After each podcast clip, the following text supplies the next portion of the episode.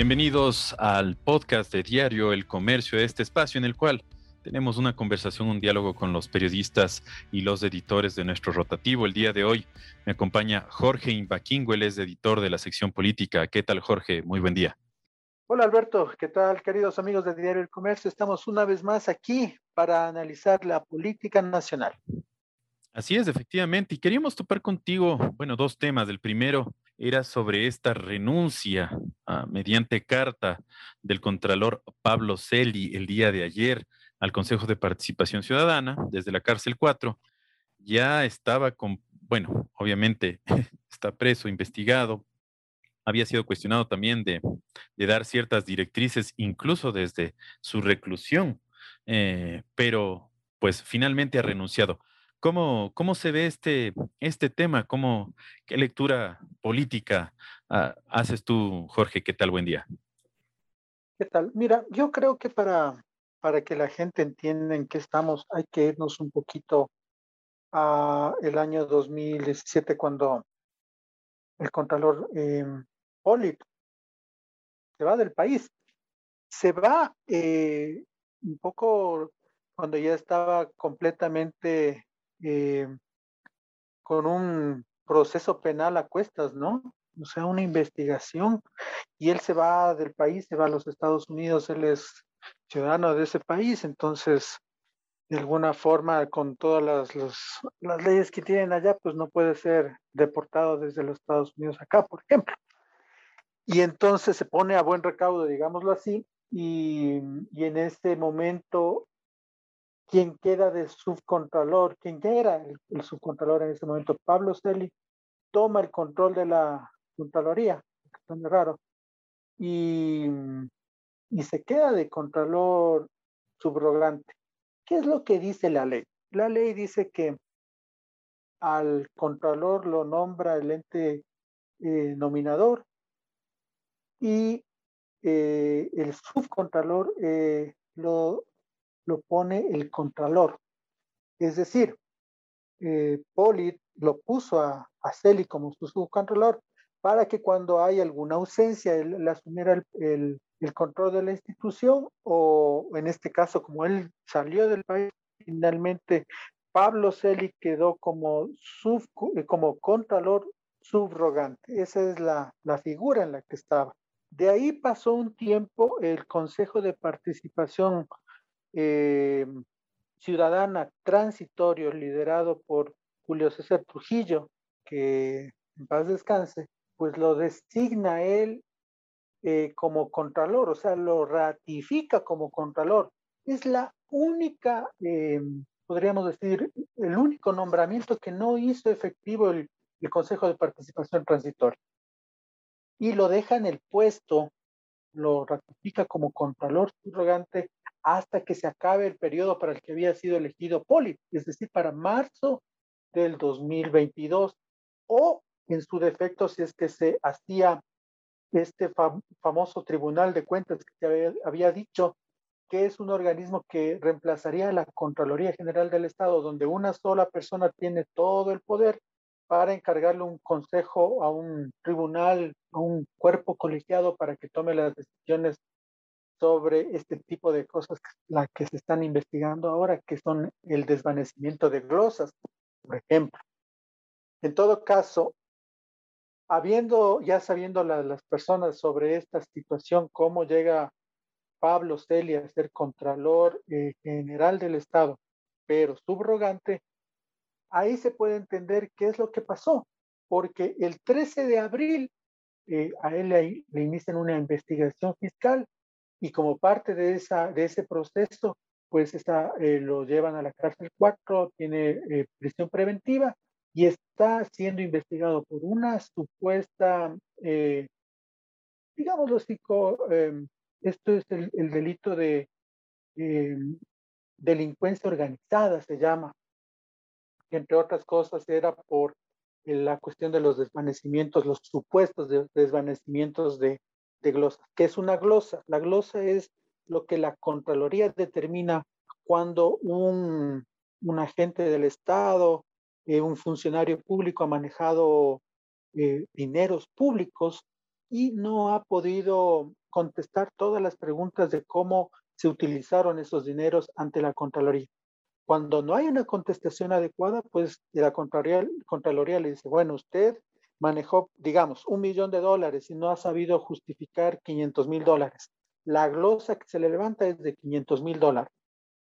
Eso va a un proceso administrativo en el que usted tiene como, como una persona natural y que trabaja para el Estado, tiene que devolver ese dinero. Si es que ha sido un proceso de mala administración en donde se entiende que no se cumplió alguna cosa y se devuelve el dinero y el, el Estado recupera el dinero, que es lo importante.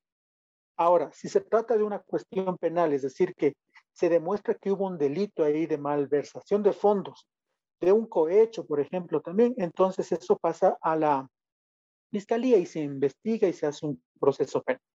En ese momento es cuando el contralor tiene la potestad eh, de decir si un, uno de estos informes de las glosas está bien hecho o está mal hecho y se puede desvanecer. Eso es precisamente lo que está investigando la fiscalía y de lo que se trata el caso en el que está eh, involucrado hasta el momento supuestamente Celi, porque claro, está en investigaciones y no se puede decir todavía que esto ha sido así. La justicia está investigando, la justicia está determinando si es de esta forma. En esta razón, ahora sí vamos a tu pregunta, luego de una, amplio, de una, de una amplia exposición de qué es lo que estaba pasando, pues cuando Celi entra a la cárcel, eh, él pide una, una licencia y esa licencia le dan para dos meses. Entonces la Contraloría queda a cargo de quien estaba como Contralor, eh, como subcontralor. En ese caso se trata de Valeria Zárate. Ella asumió durante dos meses y aquí es donde vienen las dudas. Porque, claro, si eh, esa, esa licencia estaba por dos meses, simplemente se pudo renovar. Si es que Celi pudiera haber estado despachando desde la cárcel.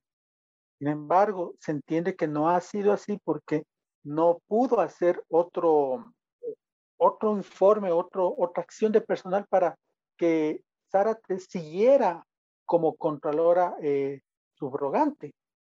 Y ahí en ese momento la contralora y la subcontralora Zárate dice, bueno, yo aquí me retiro, esto no ha sido conmigo, nos vemos y ponen un, un problema a la, a la, Contraloría, porque como no hay una, eh, un nombramiento desde el Contralor para decir, esta persona es mi nuevo subcontralor, ahí vienen todas las dudas. Lo que se ha hecho y de lo que se entiende es que eh, desde recursos humanos se nombró a uno de los funcionarios de carrera más antiguos de la, de la Contraloría, el ingeniero Carlos Río Frío, y que él estaría nombrado como subcontralor. Y al ser subcontralor, si no hay un contralor titular, como este momento ahora que ha sucedido con la renuncia que eh, dio a conocer Pablo Celi el pasado día lunes, cuando dijo me voy, aquí renuncio a mi posición de, de, de contralor, entonces la Contraloría supuestamente estaría en manos de, de Río Frío.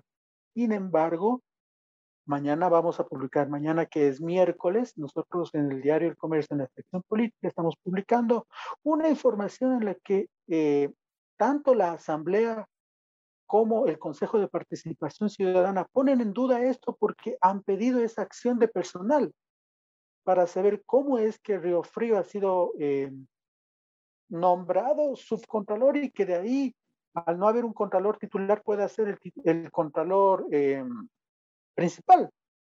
Y eso no existe. Hasta ahora la Contraloría no ha entregado estos, a estos organismos esta acción de, de, de, de, personal y no se saben que en realidad es que Río Frío es o no es el Contralor a cargo, lo cual pone en un grave eh, aprieto institucional a la Contraloría, pues estaría en acefalía. Mientras tanto, se ha empezado a hacer ya el, concurso para el nuevo Contralor pero esto va a tomar al menos unos seis u ocho meses. Claro, entonces hay ese, ese vacío que tú mencionas. ¿Y aquí quién tendría que pronunciarse?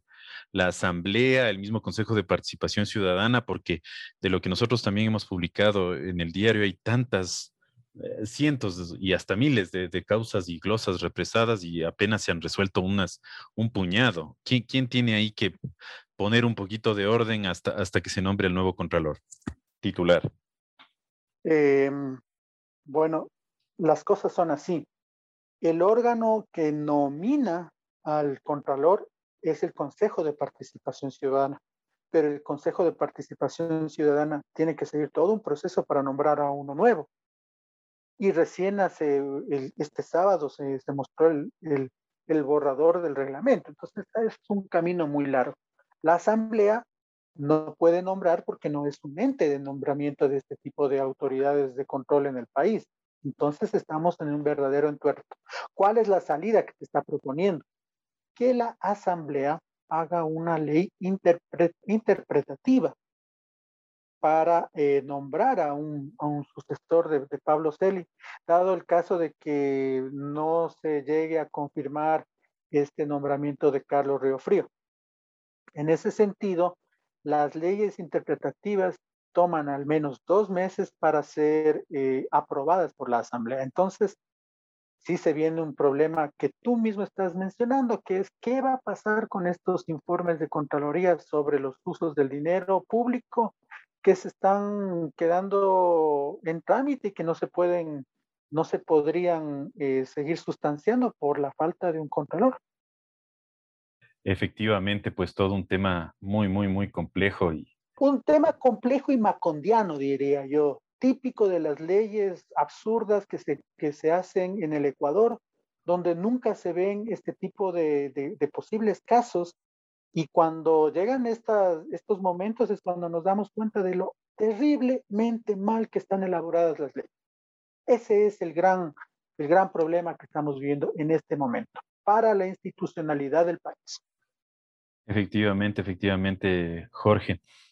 bueno, esperemos que como, como, otras cosas aquí en este país también, ah, de alguna manera igualmente macondiana se, se resuelvan la, digo, por ahí la eh, ventaja y desventaja que tiene vivir en eh, este, en, este, en estos países de, de este, de este realismo mágico en el que estamos, sí. Cuando Gabriel García Márquez recibe su premio Nobel, y da su famoso discurso en, Suecia.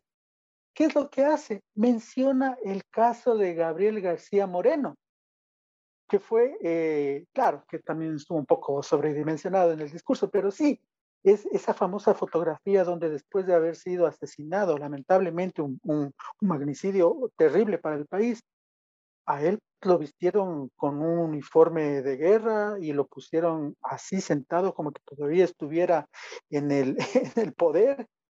Y, de eso se trata muchas veces el país, esa, esa situación. Y no, y no te olvides que después ah, el, el, cadáver se lo llevaron por un lado, lo embalsamaron, hasta lo hacían tomar el sol en, en ciertos conventos, estuvo dando la vuelta hasta creo que el siglo XX. Fue, fue loquísimo eso, que también salió en el, en el comercio, recuerdo.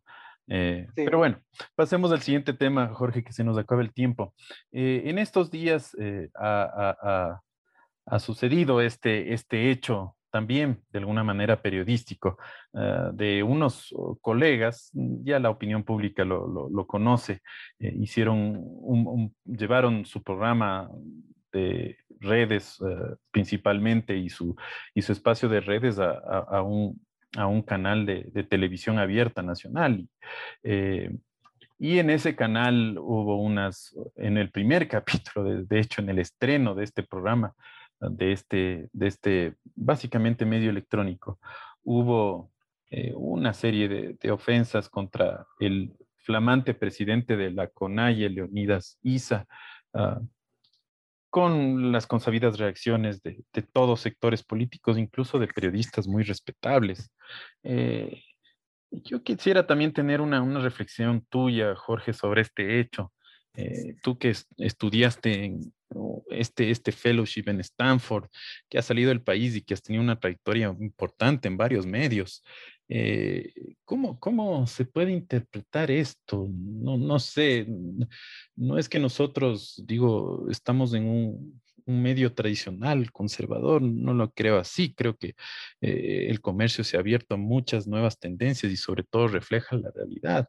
Eh, pero a mí me queda ese mal sabor de boca de, de la volatilidad de las redes sociales y de los medios que solo están en redes, en el momento y que tienen una audiencia muy de nicho, eh, en el momento en que esto se difumina o se, o, se expande ya hacia un ámbito nacional, a una audiencia profunda que es muy diversa, pero que eh, eh, no sé, tiene, tiene características que escapan de, de, las redes sociales. Entonces realmente se ven las consecuencias de, errores de, este tipo. Eh, yo digo una reflexión personal.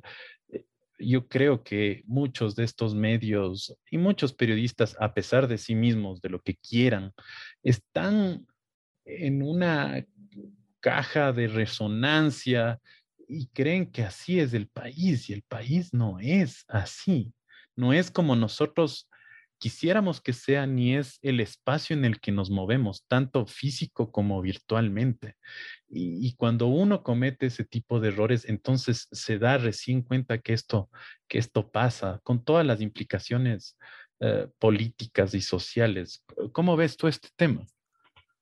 Bueno, yo eh, lo dimensiono, yo lo pongo en dos dimensiones una del aspecto político, perdón, primero vamos con el aspecto eh, periodístico, luego el político. En el aspecto periodístico yo veo ahí eh, una lamentable eh, confusión de los, de los espacios, los nichos y los lenguajes de cada uno de los medios.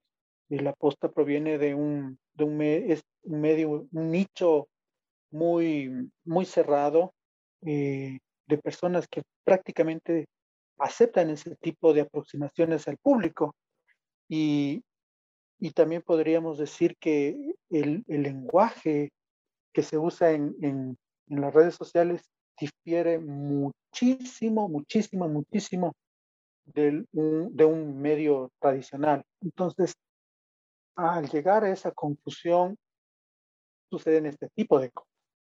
Yo lo veo como, como desde el lado periodístico como como esa transposición, eh, como al inicio se hacía desde los medios tradicionales hacia, hacia el Internet, pues era realmente desafortunada esa, convergencia. Está pasando lo mismo desde el otro lado, o sea, eh, irrumpir en, un, en una mentalidad, de una mentalidad eh, digital hacia la del medio tradicional es, bastante complejo y ha quedado demostrado prácticamente con lo que pasó el día domingo.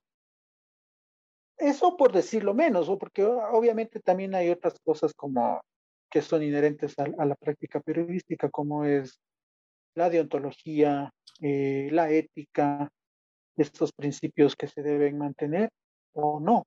Ya depende de, de cómo vienen estos lenguajes y en qué plataforma te desenvuelves.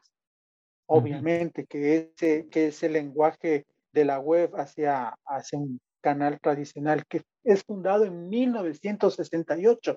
TC Televisión tiene una amplia historia y sobre todo eh, de la base del pueblo eh, y más que nada de la costa y de Guayaquil. Entonces, es sumamente complejo ese, ese, ese paso, ¿no? Dar ese paso de, de una plataforma hacia otra sin haberlo estudiado prácticamente o pensando que sí se puede traspasar un lenguaje hacia el otro. Eso en lo periodístico, ya la cuestión ética, eso ya viene de cada periodista, de cada medio, y, claro, ellos sabrán cómo lo hacen, ¿no? Otro, lo político, mm, yo vuelvo a mencionarte esto de, de lo macondiano, que es como una característica muy propia. Nosotros somos unos seres barrocos y eso da cuenta porque, por ejemplo, del lenguaje de la, de la posta pasan al, al, canal tradicional y, y, hacen una mezcolanza de una u otra cosa. Así somos, así somos y hay que tener una reflexión profunda de por qué eh, somos así. Incluso esto da chance para que en ese mismo contexto macondiano entren eh, personas y se crean afectadas o también que no se dimensione la verdadera eh, capacidad de, llegada de un medio de, comunicación y, eh, lo que puede hacer en contra de una persona, de la honra de una persona. Justamente cuando estamos saliendo, supuestamente íbamos a salir de una ley de comunicación que nos censuraba todo y llega este problema, entonces sí, se avisora un, un debate muy sesgado de aquí en adelante que no va a ser fácil de superarlo, sobre todo cuando se estaba tratando de hacer una autorregulación. Veamos qué pasa de aquí en adelante, pero yo lo veo en esas dos dimensiones. Sí, sí, y, y sobre todo del contexto en el que veníamos, ¿no? De, de, la ley de comunicación en la cual se persiguió tanto a todos los compañeros, incluyéndonos, incluyendo al diario El Comercio. Pero sí, también no sé lo que te hicieron a ti, ¿no? O sea, sí, efectivo, bueno. Eh, bueno. Vi que eres venado. Sí, sí, sí, sí, sí, sí. Sí, no por los, no por los cachos, pero, pero por, porque me, me cogieron de, de, chivo expiatorio. Pero bueno, sí. eh, volviendo y ya para cerrar, y gracias por tu tiempo, Jorge, nos has dado un, un montón de tiempo.